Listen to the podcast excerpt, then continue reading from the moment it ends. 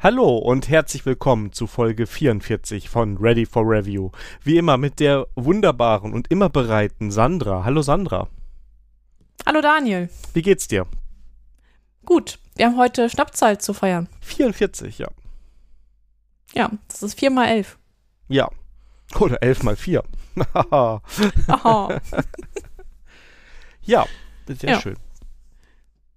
Heute ist ganz ungewohnt, wir nehmen heute an einem Montag auf. Wir haben auch am Montag die Folge, also heute die Folge rausgehauen. Das ist noch alles ein ganz neuer Vibe. Ja, ja, das ist war, das war total stressig, noch Sonntagabend schnell Shownotes zu schreiben. ja und du warst diesmal vor mir mit den Shownotes. Normalerweise bin ich Ja, immer weil- vorher, weil ich montags normalerweise auch den Podcast schneide oder dienstags und dann. Genau, da brauche ich zwei Tage, bis ich die Shownotes. Ja, aber irgendwie, ich habe, ähm, wir hatten ja am Samstag besprochen, dass wir noch, bevor wir diese Auffolge aufnehmen, die 43 raushauen. Und da habe ich gesagt, okay, wenn ich jetzt die Shownotes am Montag schreiben soll, das wird nix. Ja. Da habe ich gesagt, okay, dann mache mach ich das vorher fertig. Genau. Denn wir haben uns ja getroffen. Da war ja wieder. Oh ja, so, so mit äh, in Farbe und in 3D. Genau, sind groß spazieren gegangen. Axel hat seine äh, Kinderwagen-Schiebefähigkeiten demonstriert und ähm, ja, ihr habt hier schön, seid hier schön mit uns durchs Grüne gelaufen. Genau. Und ähm, ja, das, äh, ähm, ich wurde ja auch schon gefragt, ob ich einen Axel auch voll mieten kann zum Kinderbetreuer. Ja, ich habe eigentlich eher an andere, aber ja, Kinderbetreuung kann er auf jeden Fall. Genau. Ja. ja, jeder hat seine Qualitäten. Ja, genau. Und äh, ja. Aber ja, es war wieder ja, Axel schön. war auch, ja, war wunderbar. Und Axel war auch sehr begeistert, dass ihr einen, einen ähm, Angelsee habt. Ja, äh, waren das jetzt alles Angelseen oder nur der eine? Ich wusste gar nicht, dass es Apps Das weiß gibt. ich nicht, aber ähm, also zumindest hat er, wo wir vorbeigefahren sind, sofort seine App aufgemacht und hat gesagt, oh, hier kann man angeln. Zack. Wurde markiert. Okay, also das war, ähm, hier sind ein paar Seen, ne? Also wir sind ja, ich habe drei Ja. habt ihr gesehen hier.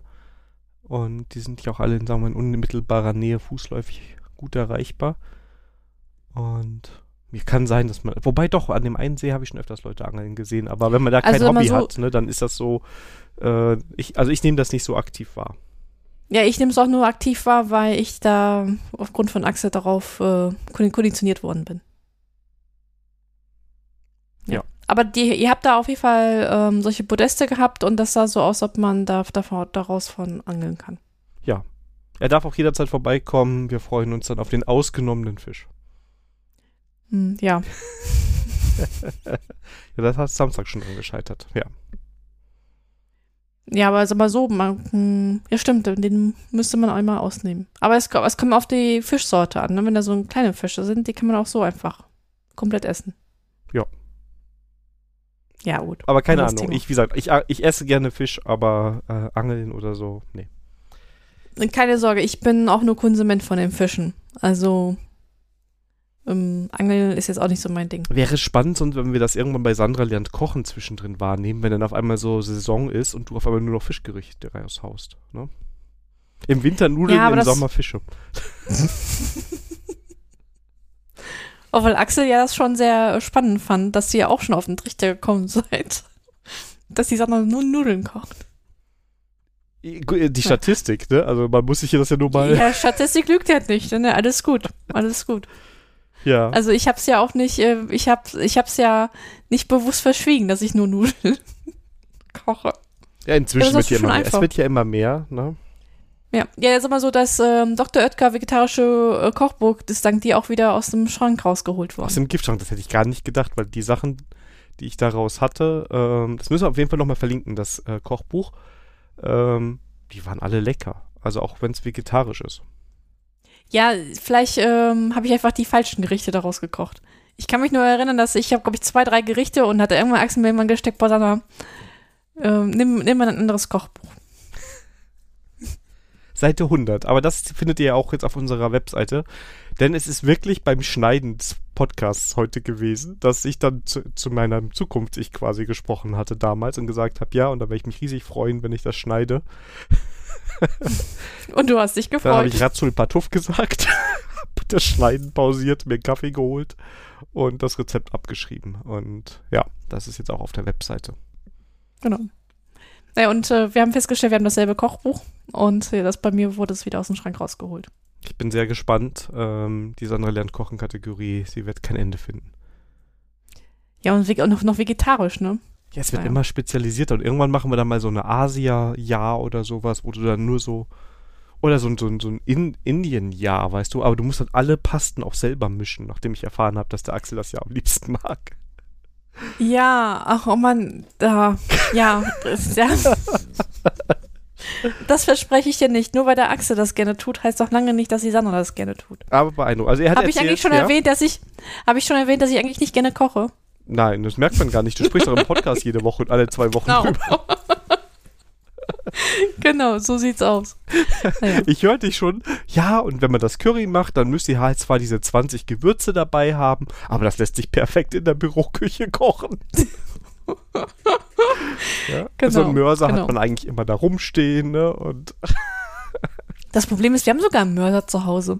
Ich weiß nämlich, dass ich äh, eine Zeit lang immer Axel zum Geburtstag und zu Weihnachten irgendwelche Küchengeräte geschenkt habe. Und jetzt ist, so kommt gerne alles kocht. zurück. Ja, alles kommt zurück. Naja. Genau. Ja. Kommen wir zu den Hausmitteilungen. Und ähm, erstmal wollten wir uns bedanken, denn wir haben tatsächlich positives Feedback auf äh, die neue Audioqualität oder die Änderung, die wir gemacht haben, bekommen. Oder wir haben nur Positives gehört.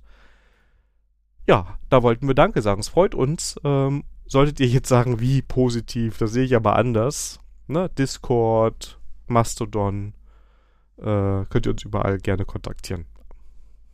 Genau. genau. Und mich hat sich auch gefreut, dass meine Investition sich jetzt ausgezahlt hat, dass ich jetzt noch schöner klinge. Ja, auf jeden Fall. Ja. Ich weiß gar nicht, warum ich Logopädie äh, zweimal die Woche gehe. Ich hätte einfach mal nur vernünftiges äh, ähm, Audio-Setup mir kaufen sollen. Ja, das könntest du mal mit deinem Logopäden besprechen, was, was man da Genau. dazu sagt. Ja, natürlich, das hätten sie sich sparen können, ne? Also einfach mal das gute Headset. Genau. Nein, aber ähm, heute hatte ich äh, auch Logopädie gehabt und sie ist sehr zufrieden mit mir. Ich kann sogar dynamisch äh, laut und leise reden. Okay. Ja, du, du lernst Sachen, die willst du eigentlich nicht wissen. Ja. Ja. ja. Anyway, aber trotzdem, vielen Dank fürs gute, für, für schöne Feedback. Freuen wir uns. Und äh, ja. Und heute habe ich es auch mit dem Audio-Setup auf Anhieb hingekriegt. Ja, ich war total begeistert. Sofort habe ich deine Stimme gehört. Total ungewohnt. Ich dachte, ich könnte noch eine Stunde was trinken oder so, aber war sofort Nein. da. ja, ich bin halt lernfähig. Ja, das ist schon mal gut. Ja. Wir sind auch lernfähig, denn wir haben ein bisschen festgestellt, dass wir Twitter immer mehr vernachlässigen. Also heute vor der Folge war dann so, oh, ich habe vergessen zu twittern. Ja, ich habe gesehen, dass du das vergessen hast. Ich habe mir aufgeschrieben, ich will twittern. Und ähm, wir haben gesagt, wir werden jetzt erstmal Twitter ein wenig weiter vernachlässigen. Das heißt, ähm, wir werden das, glaube ich, jetzt erstmal nicht mehr aktiv bespielen und eher so passiv wahrnehmen, würde ich sagen. Ne? Also wenn ihr mit uns kommunizieren wollt, ist Mastodon das Richtige. Twitter ist so ein bisschen. Also ich, ich werde es doch beobachten, aber ähm, ja. Also warum wir das äh, jetzt so mehr Richtung Eis bewegen wollen, ist, dass äh, wir festgestellt haben, dass auf unsere Tweets zu den Folgen da überhaupt kein Feedback kommt. Und deswegen haben wir den Eindruck, dass das halt nicht konsumiert wird. Genau. Also ihr könnt das super schnell ändern. Einfach mal at ready for review, aber ist auch nicht schlimm, wenn es eingestampft wird, weil das spart uns Arbeit. Und ähm, wir wollen uns da lieber so auf die Kanäle, wo wir auch ein bisschen mit Feedback und Interaktion haben, konzentrieren. Genau. Also bye bye Twitter. Genau. Das erste. Und ich weiß nicht, ob jetzt eine Premiere kommt, weil wir kommen jetzt zum Family IT Support. Und ich weiß nicht, ob schon mal genauso viele Themen im Family IT Support waren wie in den Hausmitteilungen. Das weiß ich auch. Aber vielleicht auch nur, weil wir weniger Hausmitteilungen hatten. Aber ähm, los geht's bei dir mit Gaming, Maus und Windows. Genau. Ähm, Axel äh, hat ja Windows, wie ihr wisst, und ich habe bei dem Ehevertrag halt nicht aufgepasst und da wurde Windows Support mit eingekauft. So, jetzt hat sich einiges geändert. Wahrscheinlich klinge ich anders und ähm, hier ist ein kleiner Schnitt im Podcast gewesen. Denn irgendwie hat sich gerade während der Aufnahme mein Headset verabschiedet. Das heißt, während ich den Kopf bewegt habe, hat Sandra sich plötzlich doppelt gehört. Alles komisch gewesen. Und das einzige Headset, was ich jetzt hier gerade noch äh, greifbar hatte, mit dem wir aufnehmen können, ist, ähm, sind meine AirPods gewesen. Das heißt, ich hoffe, wir können aus der Audioqualität noch ein bisschen was rausholen, aber es ist wohl ein Ticken schlechter. Ich schaue mal, was ich in den nächsten zwei Wochen daran ändern kann. Ja. Sandra, du bist doch da, ja? Ich bin auch da. Die freut sich jetzt, boah, jetzt bin ich die allerbeste, was Audiosignal angeht. Genau. Uneinholbar. Für diese Folge zumindest. Ja, gut, ich mache einfach dein Audiosignal kaputt, spiel da drin rum und so, dass das ganz grausam klingt, damit es fair ist. Ja, alles gut. Kannst machen. Ist in Ordnung. Nein, würde ich niemals tun, aber Nein. wie gesagt, was habe ich noch nie? Ich habe jetzt immer. Alles, hallo? ja, natürlich. Alles ja, gut. Also, ja. Unfassbar. Jetzt lass dich doch nicht so triggern. Mobbing am Podcast, ja? Genau. Ähm, anyway, also wie gesagt, wenn jetzt die Qualität ein bisschen schlechter ist, bitten wir das zu entschuldigen und äh, mal gucken, was äh, wir da tun können, ob ich den. Ja, mal schauen, was wir da machen. Das äh, wird dann später entschieden. Ihr seid da live dabei. Wir waren auf jeden Fall beim Family IT Support und da fangen wir jetzt auch wieder an. Und ähm, ja, Sandra, du wolltest was erzählen, nämlich ähm, du hast beim Ehevertrag nicht aufgepasst. Genau, und zwar ähm, beim Ehevertrag wurde reingeschrieben, ich muss da Windows-Support äh, machen, weil mein lieber Gatte halt nicht von seinem Windows ablassen möchte.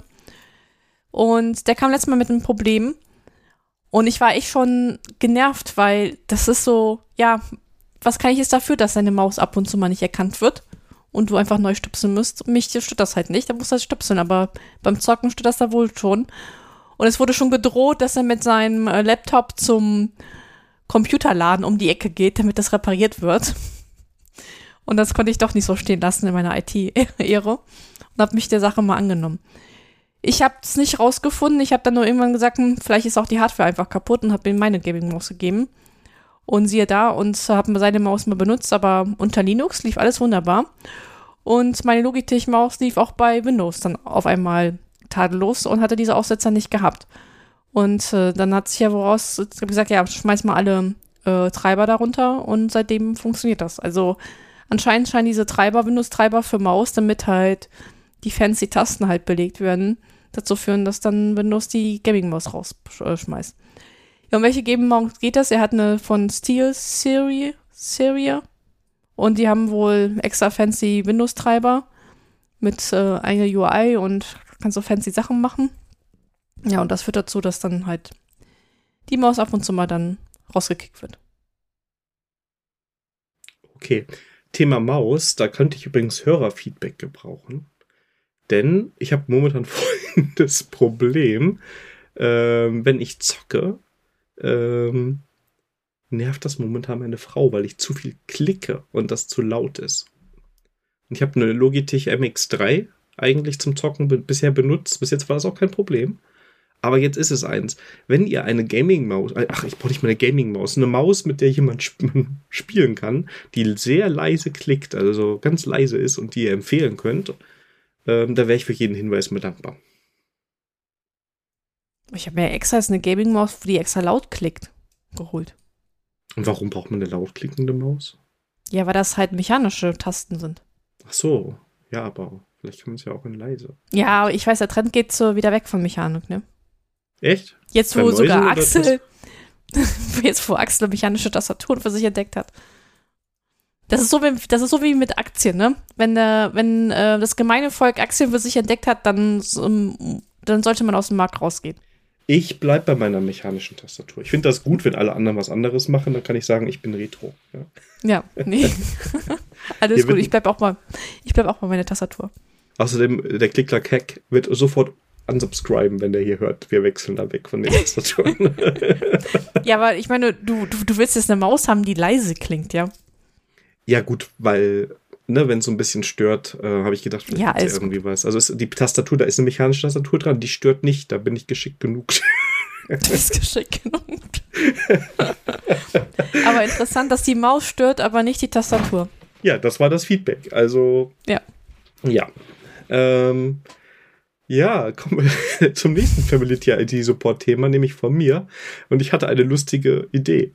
Ähm und zwar ChatGPT haben wir ganz oft im, im Podcast er erwähnt. Und ich habe dann irgendwann gedacht, ich muss mal diese unglaublich schlaue AI verwenden und ähm, mal fragen, was ich für ein Buch für meine Frau kaufen kann.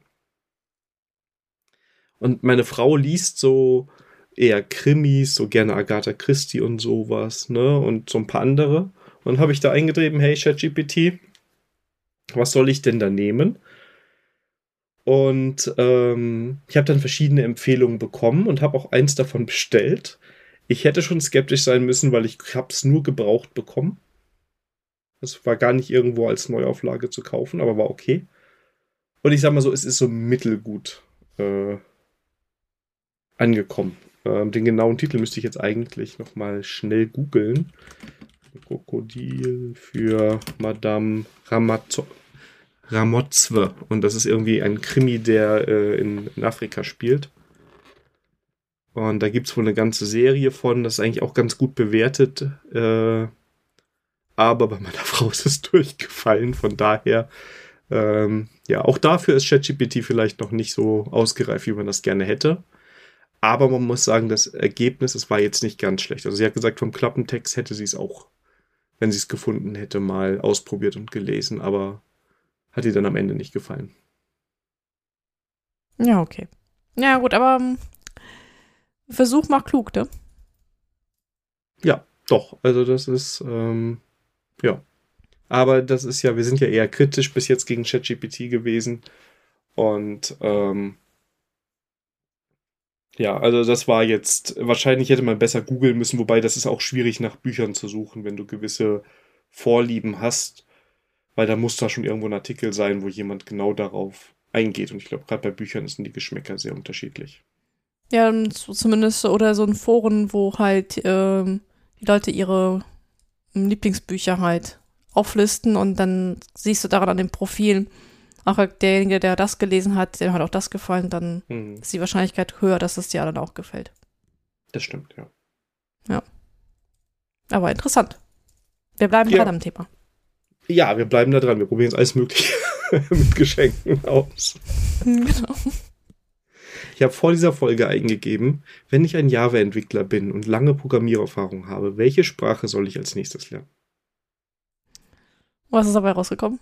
Was rätst, was tippst du? Hm, wahrscheinlich TypeScript oder, oder JavaScript. Nee. Kotlin wurde empfohlen. Sie. Was wurde empfohlen? Kotlin. Hm, Und finde okay. ich jetzt gar nicht so einen schlechten Tipp. Jetzt ohne über Kotlin herlesen zu wollen. Ja, ja, Aber es ist ja, ja schon, ist naheliegend, ja. Ja. Ja. ja. Hm, ich hätte eigentlich eher Groovy gedacht, aber okay. Ja, aber Groovy Oder ist doch, Groovy also ist wahrscheinlich ist Groovy nicht so in der Allgemeinheit wieder so ein bisschen eher auf dem absteigenden Ast? Mm, ja, es kommt auf der anderen an, was du machst, ne? Aber ich, ich hätte jetzt Groovy gedacht, weil der Umstieg von Java auf Groovy halt relativ einfach ist. Also, ja, ja, aber ich glaube, die AI sagt einfach, oh, die meisten empfehlen Kotlin, dann empfehle ich das auch. Ja, gut, natürlich, das ist halt Statistik, ne? Nach Kotlin kam dann Python, das habe ich nicht ganz verstanden. Ich auch dann nicht. Dann kam Go und dann kam Rust. Mm. Ja, okay, Go. Ja, gut. Das Go kann ich noch verstehen. Rust habe ich jetzt so wenig gemacht, um das beurteilen zu können. Hm. Ja. ja. Aber tausend Fliegen können sich halt nicht irren, ne? Das stimmt, ne? Aber jetzt schon mal, ne? Das sage ich schon, hey, ChatGPT, ich brauche für meine, für meinen Co-Host beim Podcast eine neue Programmiersprache. Ah, ist jetzt auch nur so halb gut angekommen. Ja. Vielleicht sollte ich mal fragen, welches Bildtool soll ich für meinen am besten verwenden? ja, boah, bitte. naja, naja, ja. alles gut. Nee, ist in, ist in Ordnung, ist in Ordnung. Naja, aber ich, ähm, Spoiler-Alarm, vielleicht, äh, ich, ist aber so, ich mache ja Kotlin ja auch, aber ich, es ist halt nicht meine Haus- und Hof-Programmiersprache. Ich glaube, das ist das Problem. Ja, wahrscheinlich, ja. ja. Nun gut, kommen wir zu Daniels Lieblingskategorie. Ja, Sandra lernt kochen und heute wird's lecker. Ja, heute gibt es Tomatensuppe, nachdem ähm, zu viele Nudelgerichte bei uns äh, ähm, auflauern, habe ich mir gedacht, äh, äh, mache ich mal auf Suppenkasper. Und deswegen gibt es heute Tomatensuppe. Ähm, kommt auch aus dem blauen Kochbuch. Ich glaube, Suppen habe ich öfters aus dem blauen Kochbuch. Das heißt jetzt nicht wundern, dass ich das blaue Kochbuch jetzt öfters zitiere. Und äh, ja, Tomatensuppe. Das äh, ist relativ einfach gemacht. Ihr braucht 750 Gramm Tomaten. Die sollten gewaschen und in Viertel geschnitten werden. Ähm, statt äh, 57 Gramm Tomaten könnt ihr aber auch eine Dose geschälte Tomaten nehmen, Füllmenge 850 Gramm. Das ist halt die ganz schnelle Variante. Dann äh, eine Zwiebel nehmen, schälen und noch in Würfel schneiden. Dann ähm, die Zwiebeln in Fett ähm, andünsten, die Tomaten dazugeben und mit Wasser unterrühren, ablöschen. Wasser sollte 125 Milliliter reinkommen. Dann aufkochen und in 10 Minuten in der Nachwärme ein bisschen fertig garen. Dann die Tomaten passieren und ähm, mit einer Brühe, Brühe 250 Milliliter mm, Gemüsebrühe kann man ganz gut zunehmen, äh, wieder in den Kochtuch tun und, äh, und aufkochen. Dann Mehl mit etwas Wasser verquillen. Mehl wäre heißt hier 40 Gramm. Ähm, als Ersatz könnte man auch noch Grieß nehmen, aber ich nehme meistens dafür Mehl. Und ähm, ähm, einrühren und ähm, 10 Minuten der Nachwärme auch wieder quellen lassen. Damit Zucker, Paprika und Salz abschmecken, mit Basilikumblätter garnieren und fertig ist die Suppe. Ja, lecker. Und jetzt die große Checkliste. Für, also es ist eine Ko äh, Büroküche kochbar und ähm, ich bin der Meinung schon. So viel ja. braucht man dazu nicht. Ist in der Mittagspause kochen essbar, auf jeden Fall. Und ist auch im Büro essbar, aus meiner Sicht. Und ja. ähm, ich finde, das skaliert ganz gut zwischen nur ich und das ganze Team. Ja, man kann ja auch schnell noch irgendwie so eine Einlage machen, irgendwie so Croutons oder sowas. Oder man kauft die, geht ja auch im Notfall. Genau, also. also oder isst ein bisschen Brot dazu. Also dann. Genau. Ähm, was wir gerne dazu essen, ist auch Reis. Ja, schmeckt sehr gut. Ja. Also von daher, ja. Das war zweiter Teil der Suppenkategorie. Genau, und es kommt ja noch ein dritter, glaube ich. Also das, das letzte Rezept. Es sind nur noch zwei weitere in der Kategorie gerade. Und das letzte sieht wieder wie eine Suppe aus. Ähm, ja, ist ja. eher ein Eintopf, oder? Das, ich, ich sehe ja nur das Wort. Also ich okay. hätte es jetzt auch, also für mich ist aber auch Eintopf, kann man auch Suppe nennen, aber vielleicht. Ach so, okay, gut. Mache ich mit Manche Leute sind ja piggy, was das angeht. Ja, also das aber ist ein Unterschied, aber es ist ja schon, es erinnert aneinander ja. Genau, ja, ja. Also wie gesagt, wir kommen jetzt in die, in die Suppenkategorie, damit ich meine Statistik äh, bezüglich Nudeln ein bisschen aufpimpen kann. Genau. Und ich bin echt mal gespannt, wann hier mehr Karten kommen. Ne? Also, ja, ich glaube, ich muss einfach mal hier Karten reinpacken, damit ja, du bisschen, damit, damit, du ruhig schlafen kannst. Ja, sonst kommen mich hier total kirre die ganze Zeit, weißt du, jeden Tag, oh Gott, ist immer noch nichts. Ich bin fünfmal am Tag auf der Seite, wann kommen hier neue Gerichte? Ja. Ja. ja war schon kurz ja. davor, deinen Mann anzurufen und zu fragen, hey, habt ihr noch Essen? Geht das alles so? Oder? Ja, lebst du noch? schon verhungert, ne? Ja. ja. Nee, also der ist wohl genährt. Ja, das habe ich jetzt Samstag gesehen, da war der wirkt auch ganz fit. Hat ja auch lecker Kuchen ja. bekommen, ansonsten mit hält er noch Ja, der hat durch. auch gleich reingehauen, ne? Hast du gemerkt. Gleich hier zwei, drei Stück Kuchen. Zu Hause gibt's nichts zu essen. Aber ich habe auch, ich habe auch, also ist jetzt, natürlich lobe ich den Kuchen von meiner Frau, aber ich fand den wirklich lecker und ähm, kann man auch da so war so ein klassischer Apfelblechkuchen, das geht eigentlich immer. Ne, also ähm, auch von meiner Seite Lob an die, an die äh, Backkünste deiner Frau, der war lecker. Ich habe auch noch mal zwei, dreimal nachgeschlagen. Ja. Kam mir echt gefräßig vor. Nee, nee, es ist ein, war, war vollkommen okay. Ja, vollkommen okay. Puh. Und ihr werdet nicht raten, was ich am Samstag zu, zum Trinken bekommen habe. Das Ready for Review Spezialgetränk. Ja, aus der Flasche sogar. Paulaner genau. Spezi. Immer noch genau. nicht bezahlt. Ja. Und ich hätte Glück gehabt, weil Dani extra für mich noch was dagelassen hatte. Na, ich habe also ich hab noch, noch genug, aber es ist halt, ah, es ist das Problem, weißt du, wenn du einen Kasten davon stehen hast, dann muss man, muss man sehr, willensstark Ja, ja. sein. Weil Das- das, das ist. Ähm, ach ja, es ist ja lecker. Ich trinke da aber eigentlich nicht. Ich versuche mich da sehr zurückzuhalten. Also ich habe den Kasten auch schon eine ganze Weile und äh, Da bist du sehr diszipliniert, sehr löblich. ja. Wobei ich habe auch eine getrunken und dann gab es noch lecker Kaffee aus der Ready for Review Kaffeemaschine. Das stimmt. Stimmt, genau. Ihr seht schon, das sind ganze. Produktwelten, ne? Jetzt bald auf Ja. shop.readyforreview.de. genau. ReadyForReview.shop haben wir uns auch schon, schon gesichert. Genau, Ready for Ramsch hätten wir es auch nennen können. Aber das passt Aber- nicht so genau, weil wir haben jetzt eine andere Kategorie als nächstes. Das Ja. ist wohl wahr. Ja, News des Monats, des Tages, wie auch immer. Und zwar ähm, beim Scrollen bei Heise ähm, online wurde ich darauf hingewiesen, dass der Film King Kong vor 90 Jahren gedreht worden ist. Oder rausgekommen ist. Das ist krass, ja. Und ähm, das ist irgendwie ein Meilenstein der Filmgeschichte, weil das erste Mal halt so mit ähm, einmal vertont, wie ich so verstanden habe. Und ähm, dann halt auch mit so halt Animation, also Animation im Sinne von halt, die haben wirklich Maschinen dafür benutzt und halt Puppen dafür gemacht. Fand ich interessant. Das muss damals eigentlich so voll der Blockbuster gewesen sein, ne? Ja, denke ich mal auch. Aber der ist, der ist auch gut. Also ich habe ihn mal, also schon was länger her, wo ich ihn gesehen habe, aber für einen Schwarz-Weiß-Film fand ich den schon mega. Ich habe ja noch nicht gesehen. Wo kann man den denn gucken? Ach, ich, ich habe ihn damals, wo habe ich ihn damals gesehen? Ab und zu mal kommt er im Fernsehen noch vorbei. Ich habe ihn nämlich gesehen, wo, hm, da kam ja in die, um die 2000er-Reihe kam ja eine Neuverfilmung. King Kong in Farbe. Mhm. Und ich glaube, kurz davor hatte ich den noch den, Origin- das Original geguckt. Okay. Ja, muss ich mal Ausschau nachhalten. Also wenn der Film gut ist, dann ähm, Ja. Ja, und die Filmmusik, also die Filmmusik fand ich gut und ähm, ja, das ist halt. Also auf jeden Fall empf empfehlen, empfehlenswert. Also 90 Jahre King Kong und ich kam mir echt alt vor. Ja gut, ich wäre mir alt vorgekommen, wenn ich, wenn ich im Kino damals bei der Premiere gewesen wäre, aber so. Nee, das nicht. Also das ist so, so schlimm ist das nicht, aber für mich ist so King Kong war immer so, okay, das ist so ein Film, der so 30, 40 Jahre alt ist, ne? Aber 90 ist, finde ich, schon eine Hausnummer. Und das stimmt, ja.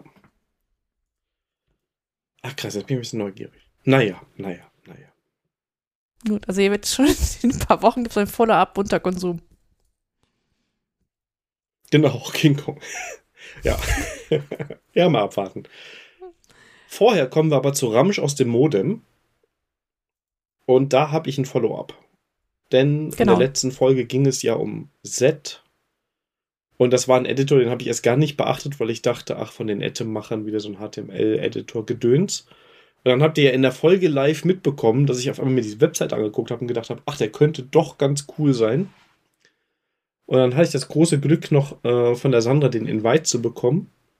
Hab mir den auch installiert und naja. Oh, Ähm, also es ist jetzt kein schlechter Editor, aber er liefert mir keine richtigen Argumente, ihn zu nutzen. Also ich habe selber so bei meiner Nutzung gemerkt, nach ein, zwei Tagen war ich dann, wenn ich einen Editor brauchte, wieder bei VS Code. Ich könnte mir vorstellen, wenn mein Standard Sublime wäre, dass ich das vielleicht als Alternative nehmen würde, aber es hat mich jetzt nicht so. Der ist nicht schlecht, aber der hat auch nicht irgendwie die Argumente für sich. Also das Collaborator-Feature habe ich jetzt überhaupt nicht ausprobiert, weil ich keinen kenne, der das sonst hatte. Der war ja auch vorher nicht in meiner Bubble. Also das kann sein, dass das so ein Argument ist. Da müssten wir aber auf die Linux-Variante warten, dass die Sandra und ich den mal ausprobieren. Und ja, der hat halt Language Server Support. Das hast du in jedem, sogar mein NeoVim hat Language Server Support. Also das ist inzwischen nichts, nichts allein, kein Alleinstellungsmerkmal mehr. Mhm. Und ähm, also ich habe einfach gemerkt, dass ich ihn nicht so geöffnet habe. Also ich hatte ihn immer, ich habe ihn sehr pro, äh, prominent bei mir auch installiert und alles. Aber, und der ist auch nicht schlecht, aber er hat sich halt einfach nicht so durchgesetzt. Ne? Also das ist so, ja, ist aber halt fehlen da. dir Feature?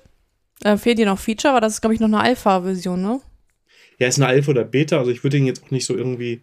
Ich kann nichts Schlechtes sagen, aber es ist halt ein Editor und was ich mir eigentlich erhofft hatte, weil sie es auch auf der Werbungsseite so beworben haben, wie unglaublich schnell das Ding ist, ne? Ja. Und ich habe mir wirklich erhofft, sehr snappy Software. Also ich öffne den übers Terminal, der Ordner ist offen, die Datei ist offen. Ich habe aber, ich habe jetzt nicht gemessen, keine, aber ich würde sagen, VS Code startet schneller auf meinem Rechner. Ich habe jetzt gerade mal, äh, ja, wenn der im Cache liegt, vielleicht ist er dann ein bisschen schneller, aber ich sehe jetzt nicht den Unterschied, dass irgendwie VS Code viel langsamer oder so wäre oder also IntelliJ ist langsamer, aber IntelliJ ist eine IDE, ja. Ja, ja. Und ja. also, der ist okay, ja. Ja, wenn ich jetzt mehrfach starte, dann geht er schneller auf. Aber dann liegen ja auch, also das ist ja auch Betriebssystem mit dran. Ähm, er hat, glaube ich, keine Plugins oder ich habe keine gefunden. Ähm, er erlaubt enorm viel Konfiguration. Was ich nicht so gut fand, war, ist, dass du halt dich direkt mit der Template-Sprache von denen so auseinandersetzen musst. Oder ich habe es andere nicht gefunden. Also ich hätte Ja, okay, eigentlich gerne so am Anfang mal so ein bisschen Settings geklickt und nicht eingegeben. Ja, damit ich mal, sagen wir mal, so einen Editor bekomme, mit dem ich mich dann auch sehr wohl fühle. Und danach kann ich immer mich noch mit Template-Sprache beschäftigen. Ähm, also, ja, also er ist, ist jetzt kein, ist nicht schlecht, aber er hat jetzt noch nicht die VS Code-Hürde geknackt bei mir. Okay, Ne? Du merkst es ja selber, also vielleicht beschreibst du das am besten, wenn du so merkst, ich öffne das Ding einfach nicht. Ne? Also Es ist Mhm. kein aktives Dagegen-Sein. So wie man halt seine Programme hat, die man benutzt und andere Programme, die versauern halt so vor sich hin. Ja, genau. Also, ich meine, ich bin mit Sublime ja auch jetzt zufrieden. Und ja, und deswegen, ja. Und ich meine, man darf man nicht vergessen, ich glaube, das macht es vielleicht für so ein Tool noch mal schwieriger. Die treten halt an gegen fertig eingerichtete Editoren. Also dein Sublime wird auch so konfiguriert sein und so aussehen, wie du das haben willst. Und jetzt startest du hier bei null. Plugins habe ich, wie gesagt, keine gefunden. Also kannst du ihn auch gar nicht so customizen. Ja, das ist halt doof. Ja, Aber, und ähm, ja. Vielleicht müssen wir dann denen nochmal eine Chance geben, wenn er aus dieser ähm, Alpha-Beta-Variante raus ist, dass man auch Plugins halt dann rein installieren kann. Genau, da muss man gucken. Und da müssen die jetzt sich auch was Schlaues einfallen lassen. Das wäre ja eigentlich am cleversten, wenn die irgendein Ökosystem da kapern würden, was Plugins angeht. Ja, ich meine, Atom, das ist noch da, ne? Das ist jetzt nicht, äh, dass jetzt die Plugins alle weg sind, ne? Aber die waren doch alle webbasiert, oder? Waren die nicht JavaScript-basiert, die Plugins? Dann müssten die ja, Mm. also dann muss ich überlegen, dann, dann habe ich jetzt meinen superschnellen Editor in Rust oder was er war geschrieben. Und ähm, dann gehe ich hin und sage, ach übrigens, jetzt lade ich die, ähm, die langweiligen anderen Sachen da rein. Ne? Also, Marco, also ich, ich, ich bin da. Äh, Ja, gut, die Argumentation. Die Argumentation ist schon gut, aber sag mal so, du könnt- könntest auch so eine Hybridlösung fahren, ne? Du nimmst erstmal das bestehende Ökosystem der Plugins und auch wenn das ein Tick langsamer ist. Ja. Und dann baust du halt eine eigene Plugin-Ökosystem auf Rust halt auf, ne? Ähm, Und die Frage ja. ist halt, äh, die Frage ist halt, ähm, ich weiß nicht, ob der mal später mal ähm, äh, kostenpflichtig werden soll. Ich frage, ob sie da dann schaffen, halt da Plugins zu dafür zu schreiben, also Entwickler für Plugins zu finden, ne? ja, Du brauchst und, auch eine äh, Community drumherum, nur, ne? Genau, und ich wüsste jetzt gerade, ähm, ich, also es fehlt mir so ein bisschen noch das Motiv, also es ist aber noch sehr früh, ne? Also wie gesagt, ich will das wirklich, also es ist noch ein sehr positiv gesonnener ähm, Ersteindruck, aber sie haben natürlich auch, ich sag mal jetzt für mich das Problem, ich werde die jetzt nicht öfters öffnen. Ne? Also ich werde den immer mal wieder öffnen. Irgendwann verschwindet der aus meiner äh, Taskleiste, weil der Platz da ist limitiert auf Programme, die ich häufig verwende. Ja. Ja. Und ähm,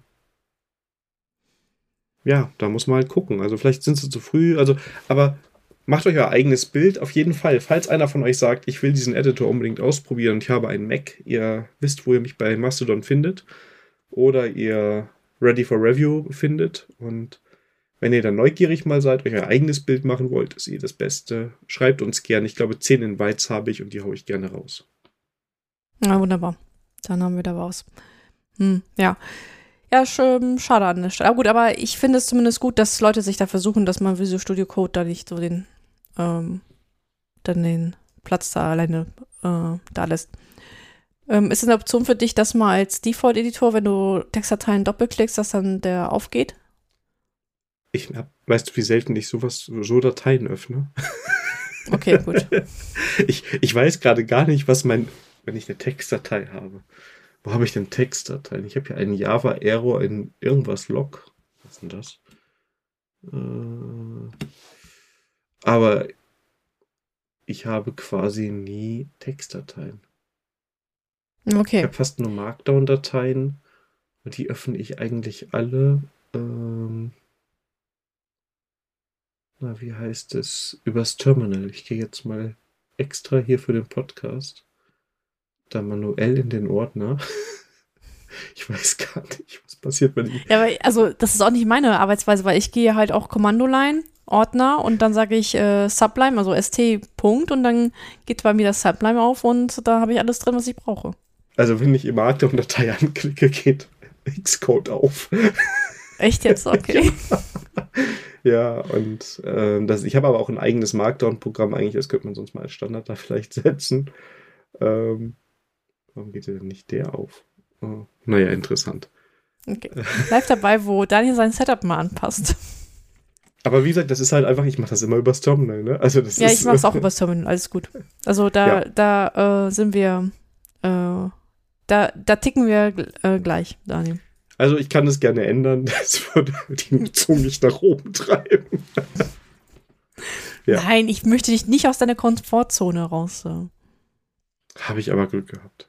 Ja. So bin ich. Manchmal bin ich ja, habe ich auch, ge- kann ich auch Gnade walten lassen. Da habe ich ja Glück gehabt. Ui. Ja. Sehr schön. Hm. Das war Ramsch aus dem Internet noch nicht ganz, denn ich habe noch ein schönes Tool, das nennt sich äh, der äh, Test Adblock oder Adblock Test. Ist irgendwo bei, mir beim Mastodon über den Weg gelaufen. Das ist eine Webseite, die ist auf GitHub gehostet, also ihr könnt euch den Code auch angucken. Und die könnt ihr bei euch im Browser aufmachen, um zu gucken, welche, äh, Tracking, welche Tracker noch durchkommen. Ja, cool. Also das ist, hast du es mal gemacht? Ich habe es mal gemacht und bei mir kam so gut wie gar nichts durch. Also ich bin wohl Äh. safe. Bei wie viel bist du denn? Oh, das kann ich jetzt nicht. Dann Seid live dabei, wo ich das nochmal ausprobiere. Geht ganz schnell, ich habe es Ähm, nämlich auch gerade gemacht. ja. So, zack.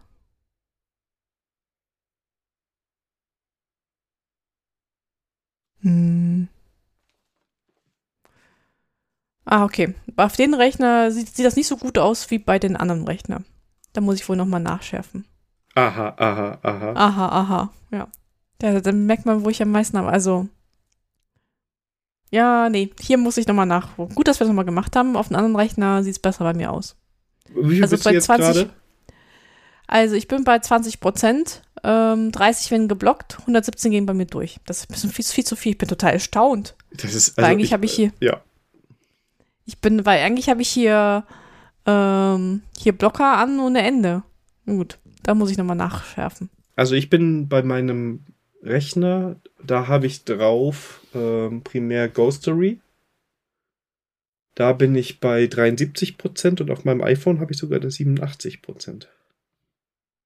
Hm, das auf dem iPhone, das muss ich mal, vor- also sag mal so, ich habe, äh, weil ich habe hier mehrere Sachen. Ich habe nämlich da mal das U-Block Origin drauf.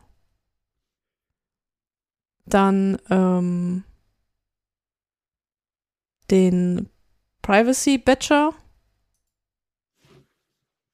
Und das war's. Ja, aber und, äh, und du bist ja auch jetzt noch im Firefox, ne? Also der ist doch. Ja, eben, das bin ich jetzt ein bisschen erstaunt, dass das jetzt, muss ich nochmal, oder ich habe irgendwo nur noch drauf geklickt, weil der mein U-Bahn, das Lustige, mein U-Bahn Origin, der zeigt mir hier an, dass er hier ähm, blockt on this äh, page 60 Prozent.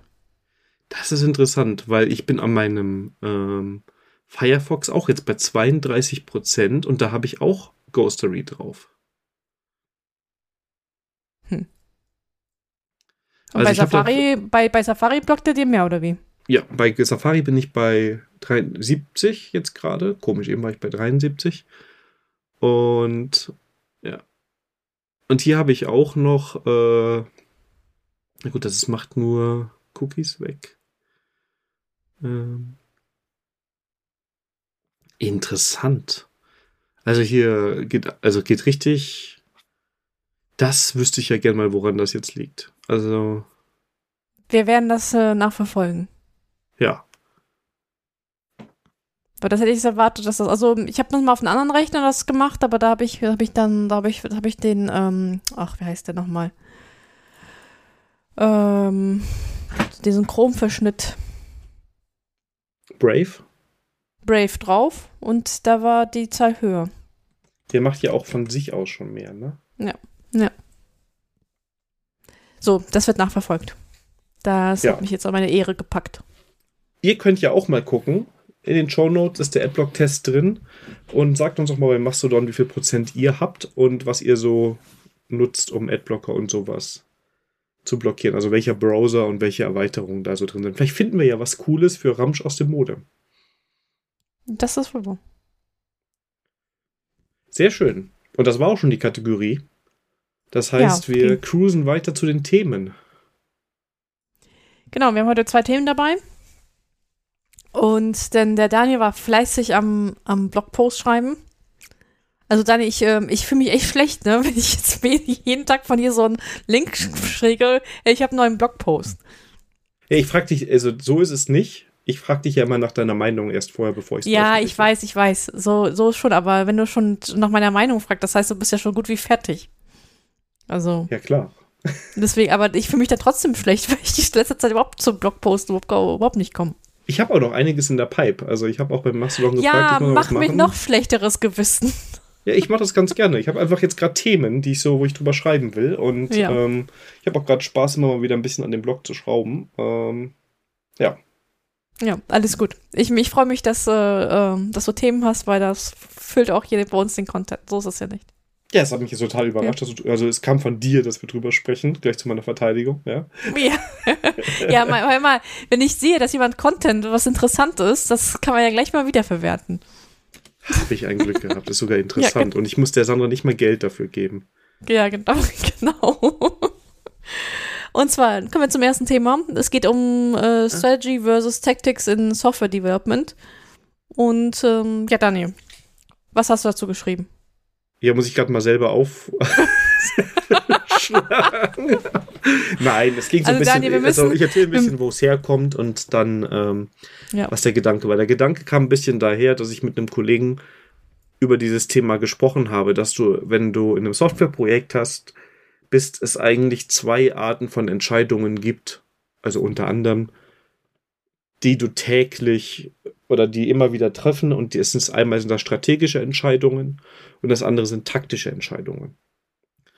Und ähm, ich versuche es in einfachen Worten zu sagen, Strategie ist halt dieser der große Ansatz, ne? Also wie mache ich meine Softwarearchitektur? Was sind die Sprachen, die ich oder was ist die Sprache, die ich einsetze? Mit nach welchen Patterns oder welchen Architekturpatterns arbeite ich?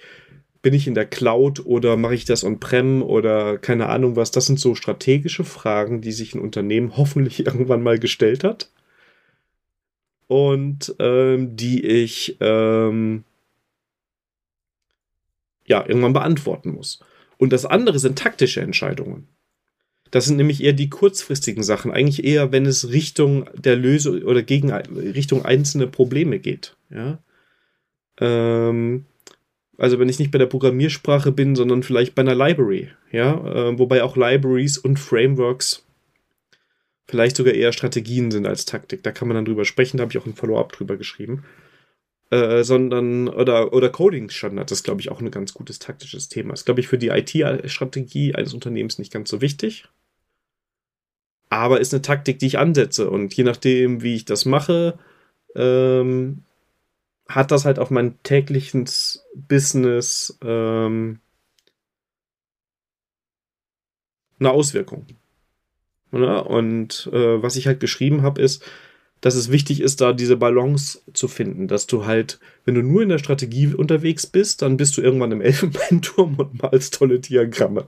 Ja, und äh, unter dir brennt alles. Weil, ja, es, ähm, nichts in die konkrete Umsetzung gehst. Wenn du aber nur im taktischen bist, also jedes deiner Tools hat ein neues Framework oder eine neue Programmiersprache und einmal bist du in der Cloud und einmal bist du ähm, auf dem Raspberry Pi am Laufen, dann hast du auch Chaos.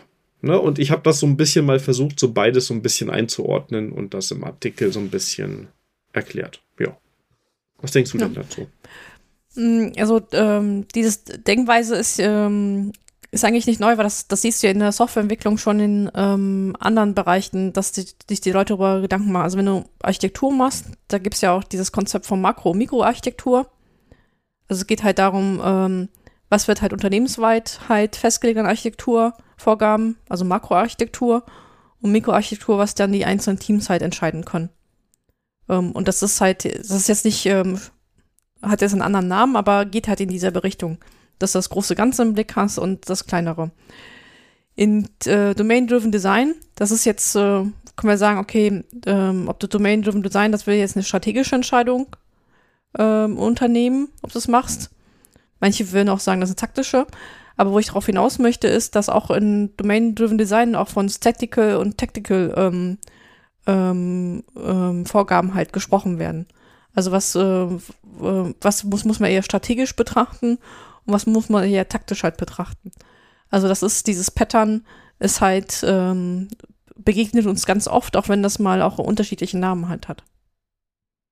Genau, und ich würde halt sagen, DDD kann Strategie oder Taktik sein. Das ist nur schlecht, wenn es eine Taktik ist, weil wenn es nur ein Team gibt von zehn, die DDD machen und alle anderen sagen, ist uns egal, dann äh, weiß ich nicht, ob das so erfolgreich ist, aber da, ich will jetzt auch nicht mit den DDD-Experten hier anlegen. Ich glaube aber, dass das schon besser eine strategische Entscheidung ist, die ich in, in Gänze äh, treffe. Ja.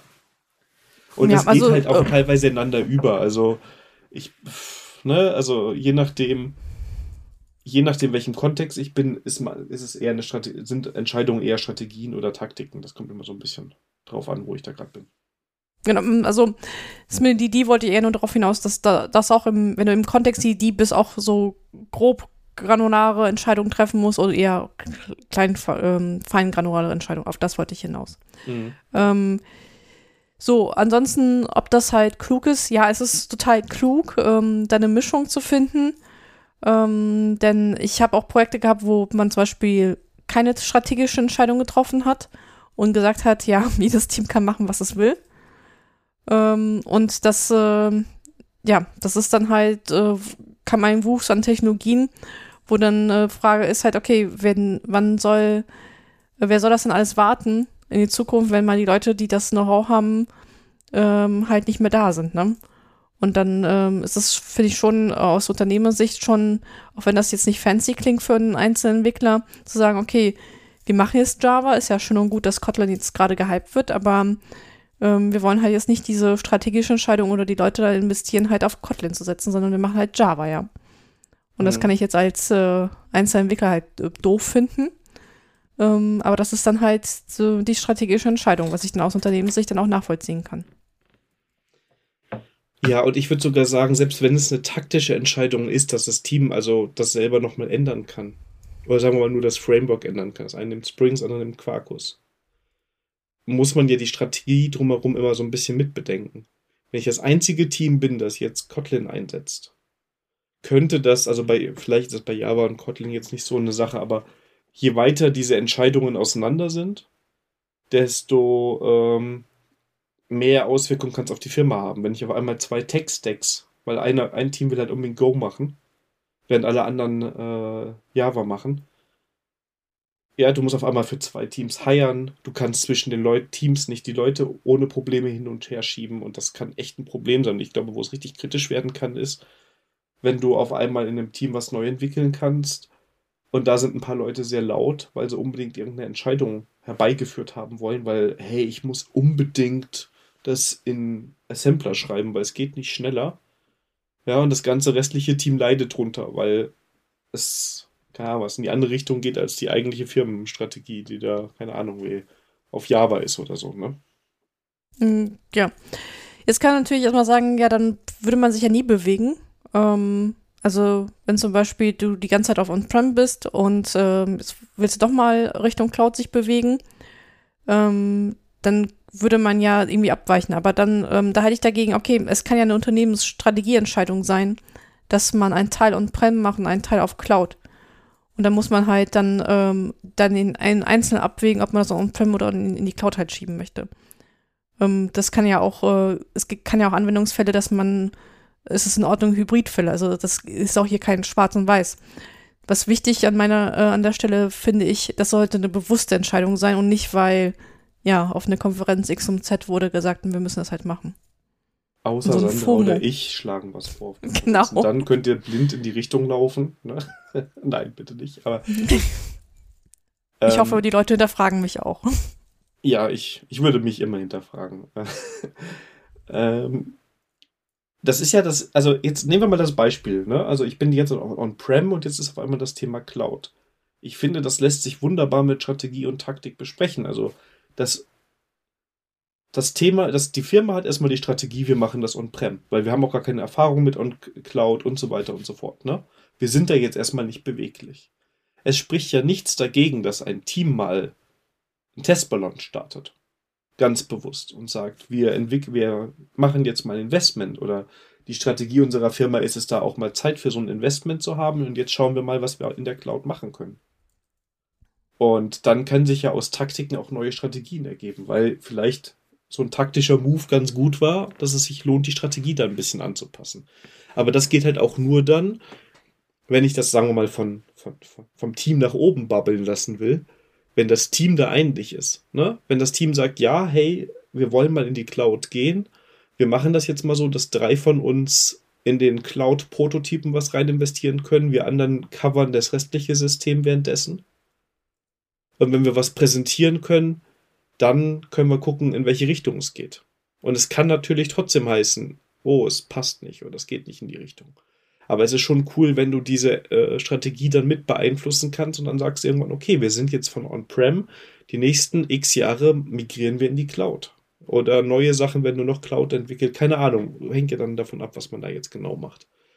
Aber das ist ja schon eine Möglichkeit. Das Wichtige ist dabei wieder, dass das nicht irgendwie einer ist, der da sehr laut ist und sagt, oder ein, nee, oh, ich will aber jetzt unbedingt in die Cloud und es muss unbedingt Azure sein, weil, keine Ahnung, das ist die allerbeste Cloud auf der Welt. Sondern das sollte man am besten im Team entscheiden. Auch, weil die müssen ja alle im Team das mitmachen. Alle müssen sich das aneignen, die neuen Technologien, ja, und wie man damit arbeitet. Alle fangen da irgendwie bei Null an und das ist am einfachsten, wenn es freiwillig mitgemacht wird und nicht, wenn eine Person dann nur am lautesten ist, weil sie unbedingt was anderes machen möchte. Ja, und auch dem wieder hier ähm, auch Entscheidungen halt einfach festhalten, ne? Weil Teams ändern sich und ähm, damit man der Nachwelt halt äh, zeigen kann, warum gewisse Entscheidungen gefallen wurden, wie sie sind. Und das kein sagen kann, ja, weil der, damals der Kollege XYZ am, am lautesten geschrien hat wir müssen dringend mal über ADRs sprechen. Ich bin so ein riesiger Fan davon und es liegt auch daran, dass ich über dich nochmal mehr kennengelernt habe. Weil das ja das, worauf du hin, hin, hinweist. Dieses Entscheidungen und warum haben wir eine Entscheidung getroffen. Das ist so gut, wenn man das ordentlich dokumentiert. Und das hilft Teams so ungemein, weil irgendwann kommt die neue Person und fragt, warum ist hier alles so? Ja? Warum macht ihr das nicht so? Und wenn du nicht immer wieder in diese Diskussion rein willst, ähm, die sich jedes Mal, jedes Jahr, jedes halbe Jahr äh, wiederholt, ist AD, sind ADRs eine sehr gute Lösung. Um, ähm, ja, lass mal eine, mal eine Folge dazu machen. Wir schieben die Karte höher. Genau. genau, aber das Wichtige ist es, und ich glaube, das ist auch in, ne, Strategie ist irgendwie, das betrifft schon den Entwickleralltag. Also jedes Mal, wenn ihr sagt, hey, wir machen jetzt neue, wir entwickeln was Neues oder wir haben im Team die Möglichkeit, was Neues zu bauen, kollidiert ihr eigentlich ein bisschen mit der Firmenstrategie. Irgendwie beeinflusst ihr euch. Und ihr könnt natürlich über lokale Taktiken da drumherum arbeiten, aber das kann Auswirkungen haben und da sollte man sich als Team Gedanken machen, dann kann man da sehr viel bewegen. Man kann aber auch viel kaputt machen. Ne? Ja. Jetzt ist die Frage halt, wer die Strategie halt vorgibt, ne? Das ist ja auch noch ein interessantes Thema. Äh, natürlich könntest du diesen Elfenbeinturm-Architekten haben, der die Strategie vorgeben oder der Head of Engineering. Aber auch da könnte man ja auch ähm, als Kollektiv ähm, durch äh, ähm, durch Befragen der Teams oder dass die Teams sich zusammentun und sich da äh, oder äh, Gesandte schicken, dass die sich halt darüber Gedanken machen und dann über die Teams hinweg halt eine, eine Konsensentscheidung halt herbeiführen. Also genau. da, auch da gibt es auch, ja. da, da, auch da gibt's halt verschiedene Möglichkeiten, wie man die Sache halt rangeht. Natürlich kann man das, also es hört sich mal so als Strategie, Unternehmensentscheidung, dass jemand von oben herab das runtergibt, aber was ich mit sagen möchte ist, auch da gibt es halt ähm, äh, Möglichkeiten halt, auch die Teams halt damit einzubinden. Also wenn ihr in einer Firma seid, wo sich einfach der Tech-Stack Pearl, keine Ahnung, etabliert hat, dann ist das eine Firmenstrategie inzwischen, weil euer Staffing wird sich danach ausrichten. Die Leute sind darauf spezialisiert. Ja, das ist dadurch Strategie geworden, egal wer das entschieden hat. Wenn das mal vorher fünf Entwickler waren und jetzt sind es 500, ist es genauso eine Firmenstrategie, wie wenn das der Head of Engineering war, der von seinem Eiffel, Eiffelturm, sag ich schon, von seinem Elfenbeinturm runterkam, um die neue Architektur zu verkünden. Und da kann man halt Einfluss drauf nehmen. Ich würde jetzt nicht irgendwie von, von Expertise Perl auch in ein komplett anderes Ökosystem wechseln, aber auch da gibt es ja Frameworks oder neue Dinge, die man ausprobieren möchte. Und das, wie gesagt, ich glaube, dass man das aus dem Team heraus bewegen kann. Ich würde immer empfehlen, es offen zu kommunizieren, also Richtung PM und wenn es ein Head-Off irgendwas gibt, auch in die Richtung nach dem Motto, hey, wir wollen das hier ausprobieren. Das ist und so, so gehen wir damit um, so bauen wir das jetzt aus und das sind unsere Erfolgskriterien. Ähnlich wie wir letzte Folge gesprochen haben, was ähm, Frameworks angeht, dass man sich ganz klare Ziele setzt, wo man messen kann, ob es ein Erfolg ist oder nicht. Und dann lässt man sich daran messen und mit den Ergebnissen kann man dann halt dann Auswirkungen haben. Und entweder überlegt, zeugt man in der flachen Hierarchie die anderen Kollegen dass es doch on-prem viel cooler ist als dieser ganze Lambda-Kram. Oder ähm, man hat Unternehmenspräsentationen. Das hängt ja immer davon ab, in was für einem Unternehmen man da gerade sitzt und wie das bei euch da funktioniert. Hm, das ist so wohl wahr. Genau. Gut. Dann kommen wir zum nächsten Thema. Genau. Ähm, da warst du schuld dran. Ja, ich genau. Wir spinnen jetzt, was ist was?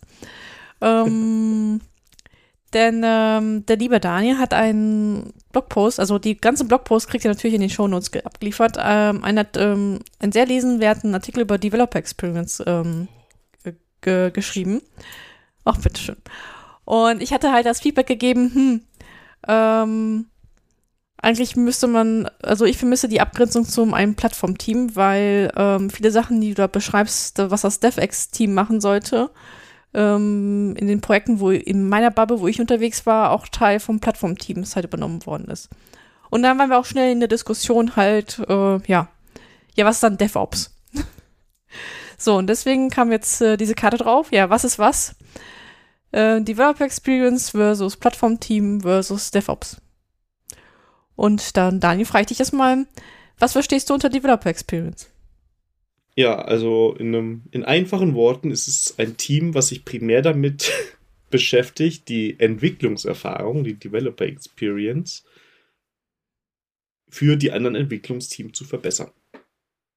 Das kann heißen, dass das Team Dokumentation zur Verfügung stellt, ähm, über die verwendeten Tools, über die verwendete Architektur oder um verwendetes Tooling, ja, ähm, damit andere Entwickler, die neu in das System reinkommen, einen einfachen Einstieg haben.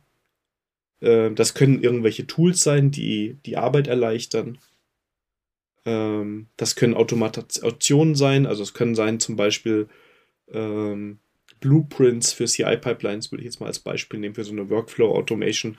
Ne, dass ich sage, okay, hey, wenn du bei uns einen Service deployen willst, du kannst hier direkt diesen, dieses Image nehmen, da ist alles konfiguriert und hier ist die Dokumentation, wie du das machst. Und der Gedanke ist halt nicht, dass jedes Team selber irgendwie sein Docker-File zusammenschreibt oder seine CI-Pipeline oder sein Ansible-File, sondern dass so ein Team das bereitstellt.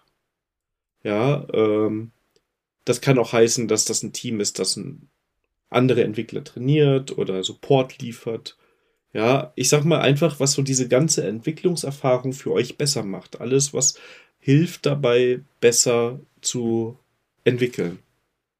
Ne? Und das heißt natürlich, man bekommt alles maßgestaltet schon fertig. Ne? Wenn ihr jetzt irgendwie neue Lambdas irgendwo haben wollt, dann ist das alles schon fertig vorbereitet.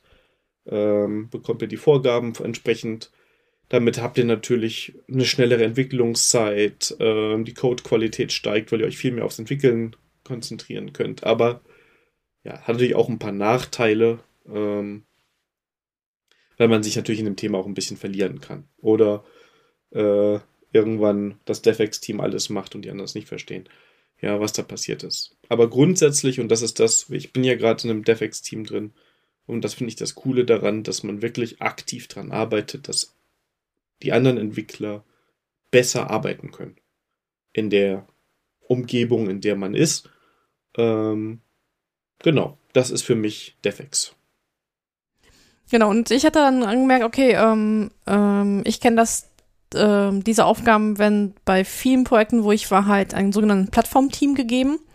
Und das Plattformteam hat aber auch noch andere Aufgaben gehabt, nämlich halt ähm, die ganzen Automatisierung halt voranzutreiben, dann auch eine Plattform zu betreiben. In dem Fall war das Plattformteam Hacker das Kubernetes-Team, weil meistens dann Kubernetes als Plattform gewählt worden ist.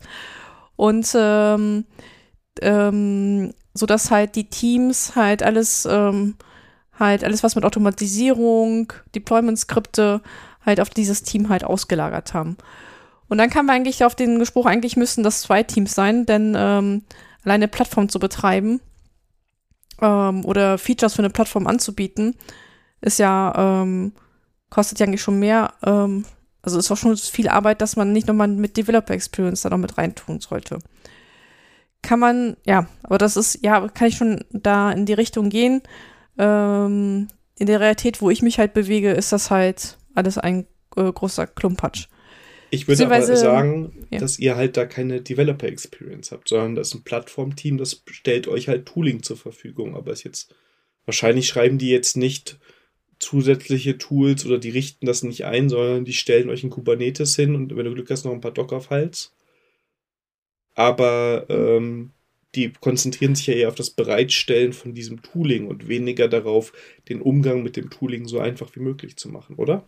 Mm, das würde ich jetzt nicht so unterschreiben. Also die haben ja auch schon Helmcharts schon zur Verfügung gestellt oder eine Blueprint für eine Git-Pipeline. Das Problem ist aber, ähm, dass halt ähm, das, was sie bereitstellen, halt nicht immer das, äh, ähm, das trifft an Anforderungen, was wir halt gerade hatten. Also zum Beispiel war das ein um, Beispiel, wo ich hatte, war Hemstart für Spring Boot Anwendung. Jetzt können wir sagen, ja, was ist eine Spring Boot Anwendung? Und wenn man da reingeschaut hat, da stellt sich heraus, okay, für sie ist immer eine Spring Boot Anwendung eine Webanwendung, aber ich hatte zum Beispiel eine Spring Boot Anwendung, was aber ein Command-Line-Tool war, ja, was halt über einen Cronjob halt äh, im Kubernetes halt angesteuert werden musste. Da passte mir halt nicht der Spring Boot Helmchart dazu, ne? Mhm. Und ähm, da könnte man jetzt immer diskutieren, ob sie mir jetzt einen neuen Flag einbauen, dass das deren Universal-Hemdchart das mit abfrühstücken. Habe ich gesagt, das ist eigentlich, ähm, ich, ich habe, glaube ich, eine Sonderlocke. Ähm, da wäre das halt schlauer, wenn ich einfach mein eigenes Hemdchart schreibe und dass es genau für meinen Fall halt dann spezialisiert ist. Mhm. Ähm, andere waren im Team der Meinung, das muss jetzt das Plattformteam mir bereitstellen, weil die das immer bereitstellen. Und ich sage, nee, also ich hatte da ein bisschen anderes. Beziehungsweise ich selber bin ja auch in einem Plattformteam.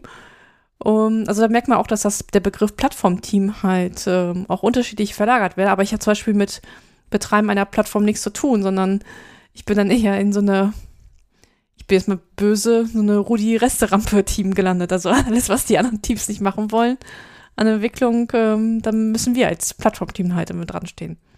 Und äh, ja, aber da ja, siehst du ja schon, dass das irgendwie ein sehr, also so ein Sternchenbegriff ist, wie du es gerade führst. Ne? Und genau. ich würde sagen, beim DefEx-Team ist der Schwerpunkt nicht, also wir betreiben kein Ding da. Ja, wir haben zwar überall Zugriffe, ja, und wir können auch helfen, wenn da mal im Kubernetes ein Problem oder sowas ist, aber wir sind nicht das Team, das den Kubernetes hoch und runter fährt im Zweifel. Wir sind ja, nicht ja, diejenigen, die die CI-Infrastruktur halten. Gut, wir haben da jetzt äh, was Cloud-basiertes, aber ne, ähm, ja. Aber wir stellen halt Tooling zur Verfügung, damit man damit besser arbeiten kann. Wir schreiben auch manche Skripte selber, weil sie in unserer um Umgebung helfen. Wir haben ganz viel auch Trainings- und Support-Sachen. Ja. Und ähm, was ich so auch jetzt mal nochmal so als Unterschied so ein bisschen raushöre, weil ich es jetzt gerade auch wieder selber habe, wir haben ja gerade so ein Migrationsprojekt. Und unsere Aufgabe ist es eigentlich eher diesen Pfad, ne? Also wenn du so eine größere Migration hast, ja, und vor allem, wenn das noch nicht so viele Leute vor dir gemacht haben, du hast ja verschiedene Wege, die du gehen kannst, verschiedene Entscheidungen, die du treffen kannst. Und ich sag mal, wir sind so ein bisschen diejenigen, die den Pfad die dann mit der Machete durchgehen und schon mal so den Weg so halbwegs ein bisschen freischaffen, weil wir uns Sachen schon mal angucken, Sachen vorbereiten, damit später ähm, die Entwickler, die das migrieren sollen, besser damit durchkommen. Mm, und auch genau, da und stellen wir nur Hilfsmittel zur Verfügung. Ne? Also wenn dann einer sagt, ich mache das jetzt aber alles anders, weil guter Grund, ist das vollkommen in Ordnung. Wir haben nur schon mal was vorbereitet für, ich sag mal, die 95% Standard. Genau, also und das ist zum Beispiel eine Tätigkeit, was bei uns zum Beispiel bei uns in dem Plattformteam auch runterfällt, wo ich unterwegs bin, dass wir halt äh, Migration halt vorbereiten und zeigen, wie das halt geht und ähm, den anderen Teams da halt supporten, was sie jetzt halt tun sollen. Also deswegen sage ich ja, das ist halt äh, dieser Begriff des Plattformteams halt auch gerade, wie du es schon sagst, so ein Sternchen ist. Aber das ist ja auch mit diesen DevOps-Teams, ne? Ähm, das wurde ja früher, wurde ja auch, oder was heißt früher, nur vor ein paar Jahren hieß es immer, ja, wir brauchen ein DevOps-Team. Und ich glaube, das, was, was früher DevOps-Teams genannt ist, das ist eher das, äh, würde ich sagen, das Plattformteam, was eine Plattform betreiben soll. Das war, hieß früher dann DevOps-Team. Und was ich zum Beispiel jetzt unter Plattformteam, was ich jetzt so böserweise so Rudis Resterampe genannt habe, das würde wahrscheinlich bei uns eher das Developer Experience Team halt sein. Ja, und ich sage mal, wenn du in einer Firma arbeitest, wo es ein DevOps-Team gibt, also eins, dann hast du DevOps nicht verstanden. Das Weil ist DevOps wohl ist ja das eine Kultur. Also das ist ja. ja, genau, ja, das ist eine Kulturgeschichte, genau. Also wenn ihr, Dev, wenn ihr sagt, wir haben ein DevOps-Team und das, das macht für uns den Kubernetes, ja, ist der Satz wirklich komplett falsch. Ja.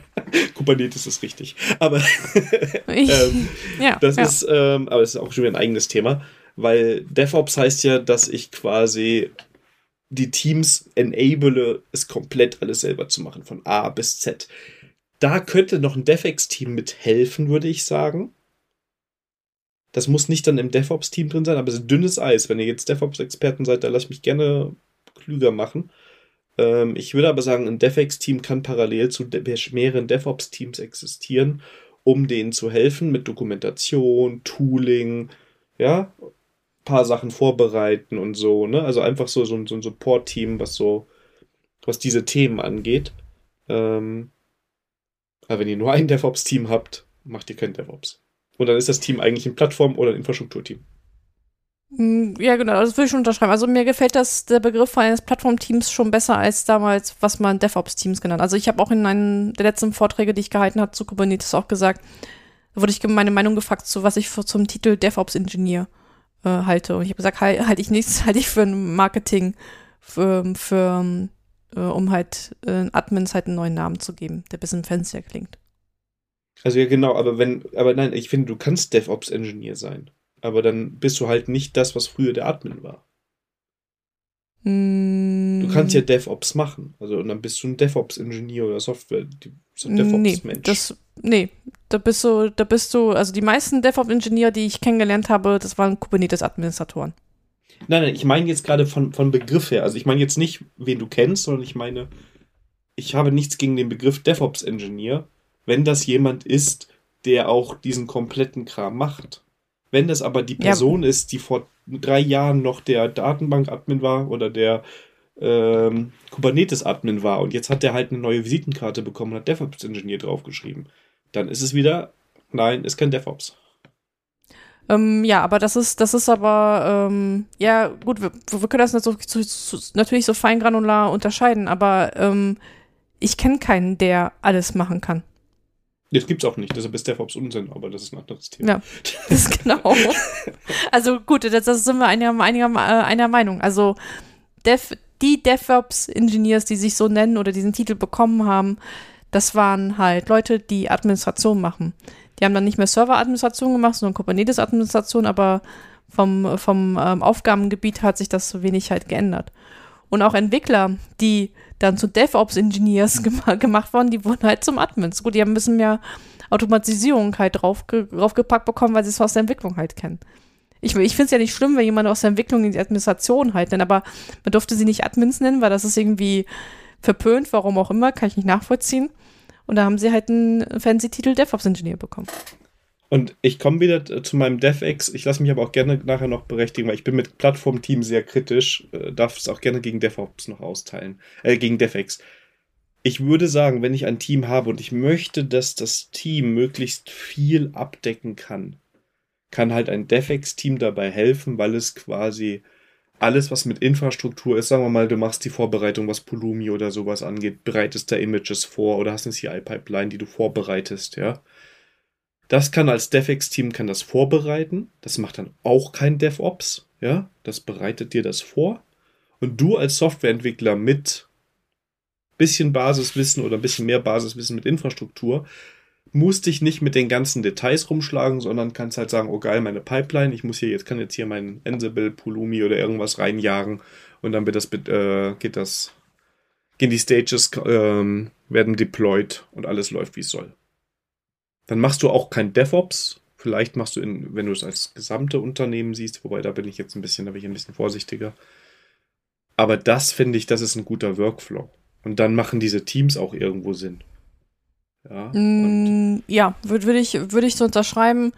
Ähm, wie gesagt, in meiner Bubble sehe ich halt eher, dass halt, dass äh, die Aufgaben eines DevEx-Team und eines Plattform-Team mm, halt in Personalunion halt passiert.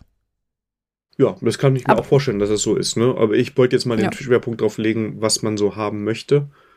Und DevOps, wie gesagt, ich dafür bin ich jetzt zu dünn aufgestellt, was den Begriff angeht. Ähm, ich habe es nämlich immer so verstanden, dass das wirklich heißt, dass du alles machst und ich kenne keinen Menschen, der alles auf gleichem Niveau kann. Da sind immer Schwerpunkte. Ja, und meistens hast du, ja, du hast meistens dann das ist so, ähm, ja, je weiter man von seinem Hauptschwerpunkt weg ist, desto mehr lässt die Qualität nach. Ja, und es geht nicht darum, dass ich irgendwie, das traue ich uns auch zu, du kannst im Frontend was fixen und im Backend bist du noch besser und in der Infrastruktur kannst du was fixen und ich kann auch bis zur Infrastruktur was machen. Ja, aber ich würde niemals von mir behaupten, DevOps oder sowas oder so zu sein, weil ich dafür weiß, was noch fehlt und dass es halt einfach Bereiche gibt, wo ich besser mit Leuten zusammenarbeite, die zum Beispiel Infrastruktur ordentlich machen. Mm, das ist korrekt. Also, sag mal so, den, ähm, die Erfinder von dem Begriff DevOps haben das ja auch immer selber als Kulturbegriff gesehen, ne? Das ist ja das, was daraus aus der Recruiting-Geschichte halt rausgemacht worden ist. Ja, und das ist halt natürlich, ich weiß, es ist irgendwie doof, wenn man, wenn man sagt, ich bin das aber gerne. Ähm, aber ich glaube, es, ist, es hört irgendwo auf. Irgendwo lässt die Qualität nach oder man hat halt, keine Ahnung, ähm, eine einfache Infrastruktur, ein, ein, anspruchsvolles Backend und das Frontend ist total einfach. Ja, ja also, so, also dich, ja.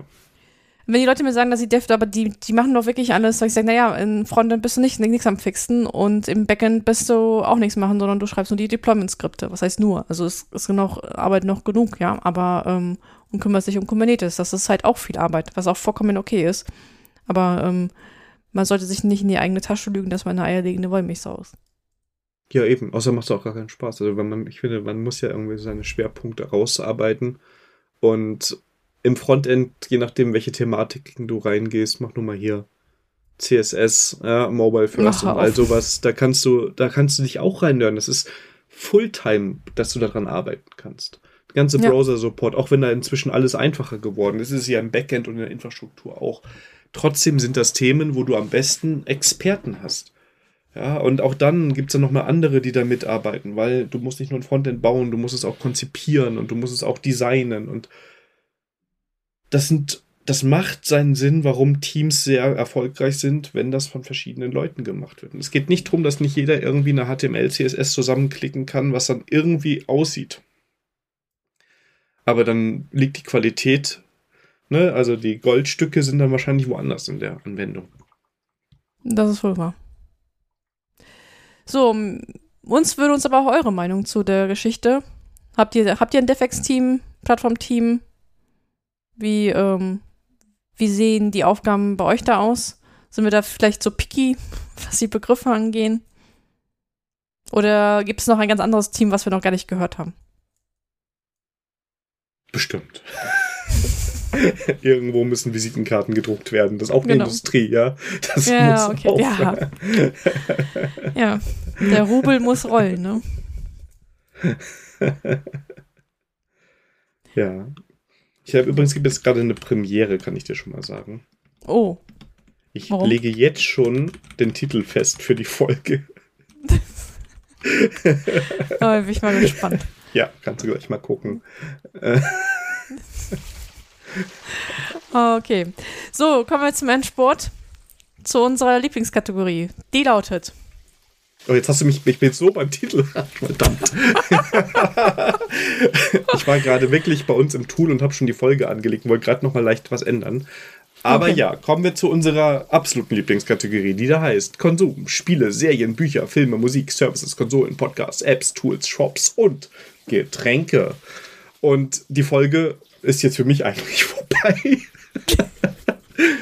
Denn äh, Sandra hat viel gelesen. Mm, ja, aber ähm, Daniel, du bist hier, du musst noch deinen Beitrag dazu leisten und mich korrigieren, wenn ich Blödsinn rede, weil das ist ja dein Mentier. So, und zwar, ich habe Comics gelesen und ich stelle euch vier vor. Und ja, da bin ich mal gespannt, was der Daniel auch dazu sagt. Fangen wir an mit äh, Fox äh, Machina. Und das ist, ähm, ähm, ich habe zwei Bände davon gelesen. Und das ist die Vorgeschichte von einem Pen-and-Paper-Spiel, ne? Die erzählt wird. So ich das jetzt richtig in Erinnerung habe. Ah, du kennst die Serie auch gar nicht, ne? Also, Nein, oh. ich kenne die Serie gar nicht, aber das ist so komplett. Ähm Krass, dass du es dann trotzdem gelesen hast. Das heißt erstmal Vox Machina. Und ähm, das ist ein Twitch-Kanal, glaube ich, inzwischen, wo ich glaube, jeden Donnerstag äh, man sich Pen and Paper angucken kann. Aber das ja. habe ich, das habe ich das richtig in Erinnerung gehabt. Und ich weiß auch noch, nicht Vox Machina ist das, sondern die, die das machen, da fällt mir gerade der Name nicht ein, aber dass die ersten Kampagnen, die die gespielt haben, die Gruppe hieß Vox Machina. Und diese Abenteuer, die kann man sich jetzt bei Amazon angucken. Da sind jetzt zwei Staffeln von raus, die relativ gut ankamen.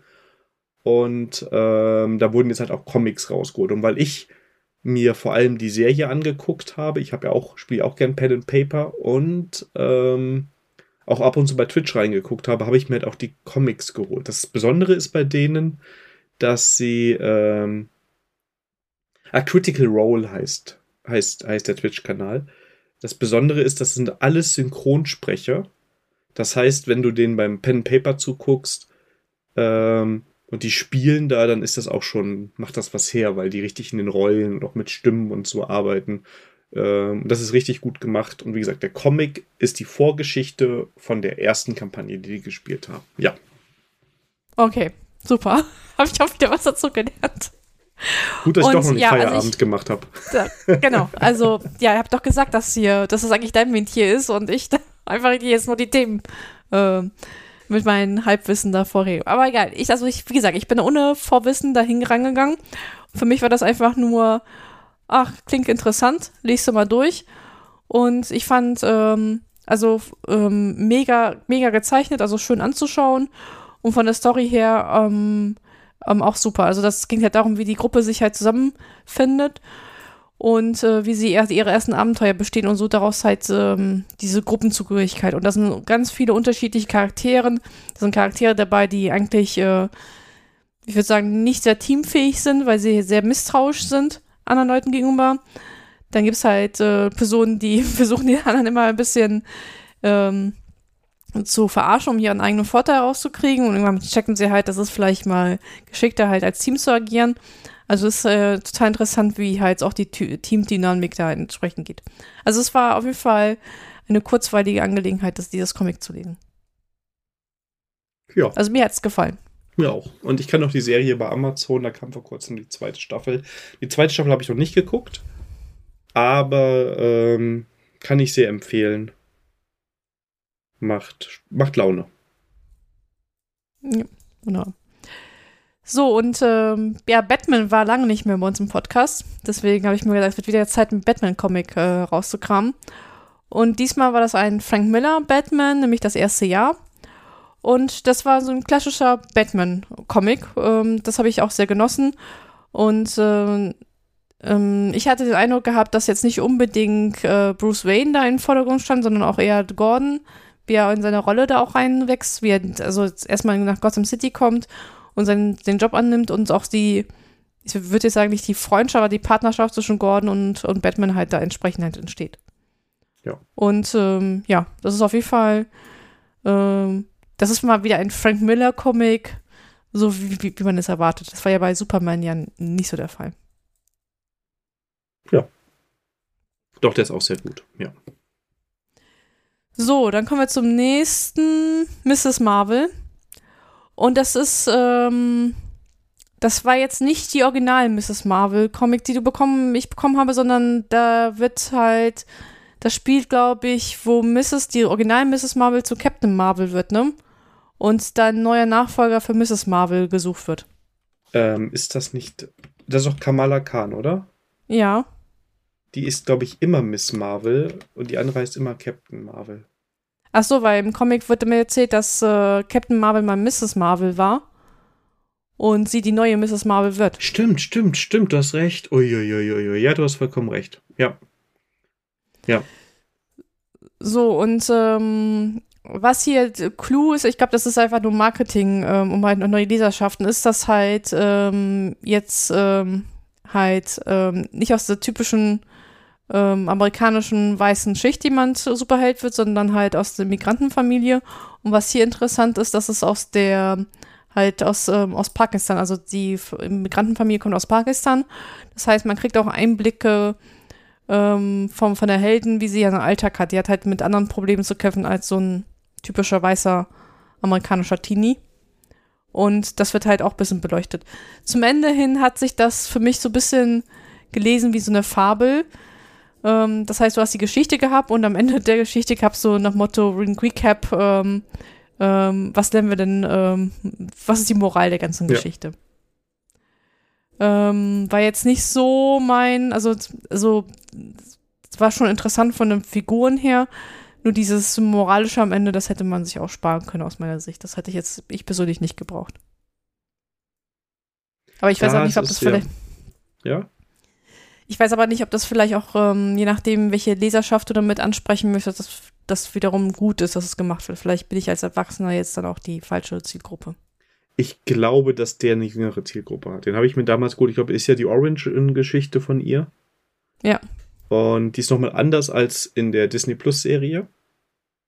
Disney Plus Serie ist ganz anders von der Origin. Ähm, was teilweise daran liegt, dass Marvel das halt in dem nicht anders umsetzen konnte. Ja, auch die Fähigkeiten sind anders in der Serie. Kann man gut oder schlecht finden. Vielleicht solltest du die mal gucken jetzt im Anschluss, wo du Miss Marvel den Comic kennst. Okay. Ähm, und ich glaube, es ist eine jüngere Zielgruppe, das ist ja auch ein jüngerer Held und ja. Ja. Und da macht das eigentlich das Moralisierende vielleicht auch dann mehr Sinn. Wahrscheinlich, wahrscheinlich war das nochmal ja. noch mit dem Holzhammer, falls man es vorher nicht verstanden hat oder nur Bildchen geguckt hat. ja. Genau. So, last but not least ähm, kommt wieder eine Black Label äh, Reihe, nämlich Hellblazer. Und das war was komplett was anderes. Das ging nämlich eher um Satanismus und Okkulismus. Und ähm, da wurde auch mit Toten gesprochen. Und die Geschichte ist von ähm, Toni äh, Konstantin. Wie ist es richtig ausgesprochen? Konstantin, ja. Ja, ist der genau. Toni mit Vornamen?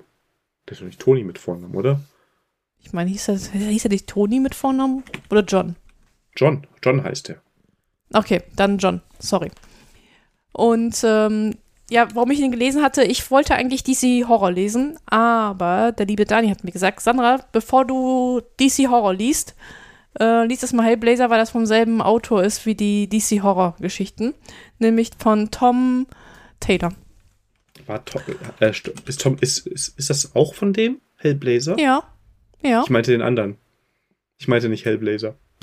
Okay. Sehr geil. Okay. Ähm, ja, dann habe ich jetzt den Tom Taylor, den falschen Tom Taylor gelesen, macht aber nichts. Das heißt, ich habe noch einen Tom Taylor hier rumfliegen, bevor ja. ich DC Horror lesen soll. Okay, gut. Dann gehe ich nochmal auf Suche. Ihr müsst wissen, ich habe nämlich zwei Umzugkartons mit Comics hier stehen. Langsam muss ich mir hier so ein Archivsystem ähm, aufbauen, äh, wo ich was finde. Egal, wo waren wir stehen geblieben? Hellblazer. Auf jeden Fall, ähm, das ist wieder drei Bänder, ähm, abgeschlossene Story, halt Black Label. Und ähm, für mich ist der John eher so ein Anti-Held, was aber der mir recht, recht sympathisch macht, weil er halt so Ecken Kanten hat. Und obwohl er mit dem Teufel Pakt, ähm, Pakt geschlossen hat oder Hilfe sich vom, vom Teufel halt holt, habe ich so doch, äh, merkt man, dass er auf der Seite der, der Guten steht. Und es ist halt doch interessant, wie er so, so eine Grenzwanderung an der Stelle halt macht. Auf jeden Fall eine Leseempfehlung. Ja, was ich meinte, müsste Dark Ages sein. Ah, die habe ich auch in der Hand gehabt, aber habe ich nicht gelesen, dass es von Tom Taylor ist. Okay, dann muss ich mir das auch nochmal reinziehen. Aber Tom Taylor ist ein sehr guter Autor. Da hast du, und ja. Hellblazer hat ja jetzt Spaß gemacht, also von daher. Ähm, ja. Stimmt, das war auch von ihm. Ich habe das komplett ausgeblendet. Aber ja, der hat mir auch gefallen. Ja. Ja, also, ich sehe, ihr seht, die nächsten äh, Comic-Vorstellungen sind gesichert. Ja, jetzt Konsum muss ich gar ich, ich, ich konsumiere gar nichts mehr. Ich sammle das jetzt alles, damit ich dann irgendwann. Aber ja. Ah, du, du, äh. konsumierst doch auch, du spielst doch wieder. Oder hast Zeit gefunden zum Spielen. Ja, zwei Stunden. Ja, immerhin. Und da habe ich ein äh, altes Spiel gespielt, was, was kaum noch weiterentwickelt wird. Also von daher. Also siehst du, so unsere Vintage-Kategorie nimmt, nimmt, langsam Form auf. Genau, weil ich ja, weil das alles Vintage ist, was ich mache. Das könnte natürlich passieren, ja. Ja, ja. So, wenn euch die Folge gefallen hat, dann ähm, freuen wir uns über Feedback über Discord, Mastodon, Kontaktformular, Brieftaube oder andere Kommunikationswege eurer, eurer Wahl. Wir haben da so einige auf Lager. Und ansonsten würde ich sagen, was war's für heute? Genau, ich hoffe, die Audioqualität war okay. Ähm, ich muss mir noch was einfallen lassen. Oder die Mikrofondisziplin muss besser werden. Ich habe ja eigentlich noch ein gutes Mikrofon hier. Ja, mal gucken, wie wir das machen. Da wird noch ein bisschen, ja, bis zur nächsten Folge ist ja noch ein bisschen Zeit. Ähm, mal schauen, was wir uns da einfallen lassen, damit das in gewohnt guter Qualität hier abläuft, damit ich keinen Ärger bekomme im Discord. Das, das ist wohl wahr ja, lieber Daniel. Hat wieder Spaß gemacht? Ja, wie immer. Wie immer, genau. Und euch wünsche ich eine gute Woche. Und dann sehen wir und hören wir, dann hören wir voneinander beim nächsten Mal. Bis dahin macht's gut. Tschüss. Tschüss. Tschüss.